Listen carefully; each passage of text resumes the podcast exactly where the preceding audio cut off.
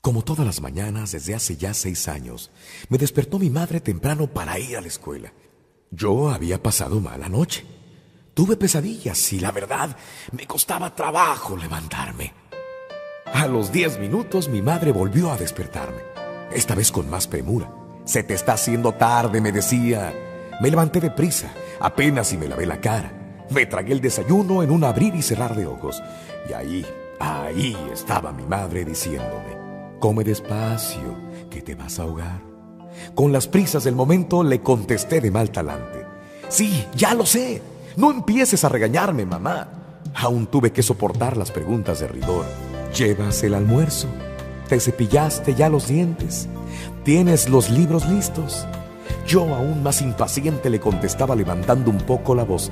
Que te dije que sí. Ella sonrió suavemente y me dijo, beso a tu madre y ve con cuidado a la escuela. Alcé los hombros con fastidio y le dije medio enfadado, Mamá, ya es muy tarde, no tengo tiempo para eso.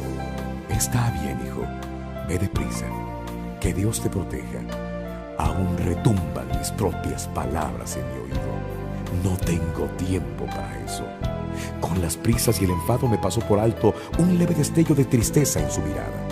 Mientras iba corriendo hacia la escuela, estuve a punto de regresarme a darle el beso que me pedía.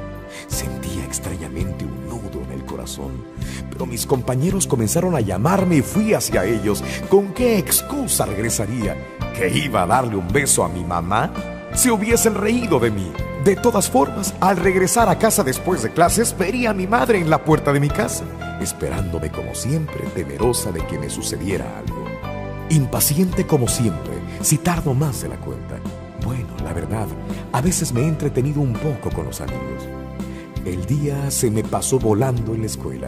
Entre clases, juegos y el almuerzo, ya se me había olvidado el incidente de la mañana. Sin embargo, esta vez, apenas sonó el timbre, salí corriendo a mi casa sin entretenerme. Desde la esquina esperaba divisar la figura de mi madre en la puerta. Pero, pero no había nadie esta vez. Supuse entonces que estaría adentro, entretenida quizás preparando algo en la cocina. Extrañé de momento su presencia tan segura. Apresuré el paso y antes de tocar el timbre salió a la puerta mi padre. Pero, ¿por qué? Mi viejo se veía mucho mayor de lo que siempre me había parecido. Los hombros caídos, los ojos hinchados y un profundo halo de tristeza lo rodeaba. Mi corazón empezó a latir alocadamente, presintiendo algo. Apenas me salió la voz para decir, ¿qué pasa, papá? Mamá está bien. En un suspiro me contestó, tu madre sufrió un ataque al corazón esta mañana. Su muerte fue instantánea. Nadie se enteró hasta que vinieron a visitarla y la encontraron allí, tendida en el pasillo. Fue muy rápido, hijo. Se nos fue nuestro ángel. Un sollozo salió de su garganta y no pudo continuar hablando. ¿Mi mamá? ¿Mi mamá?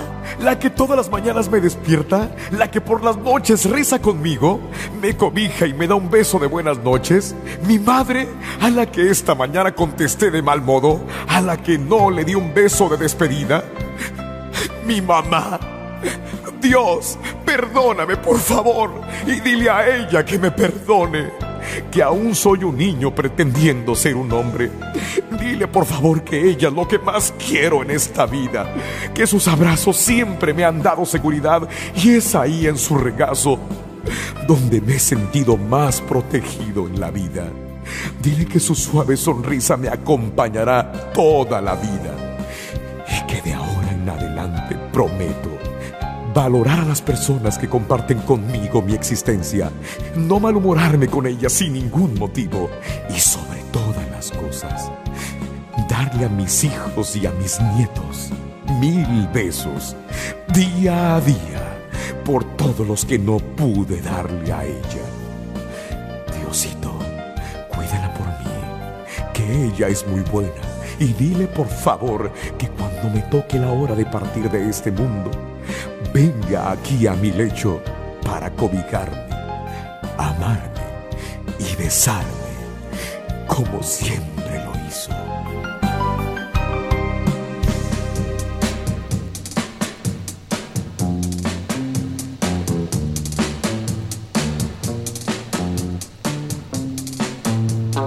Qué se fue y por qué murió, porque el Señor me la quitó.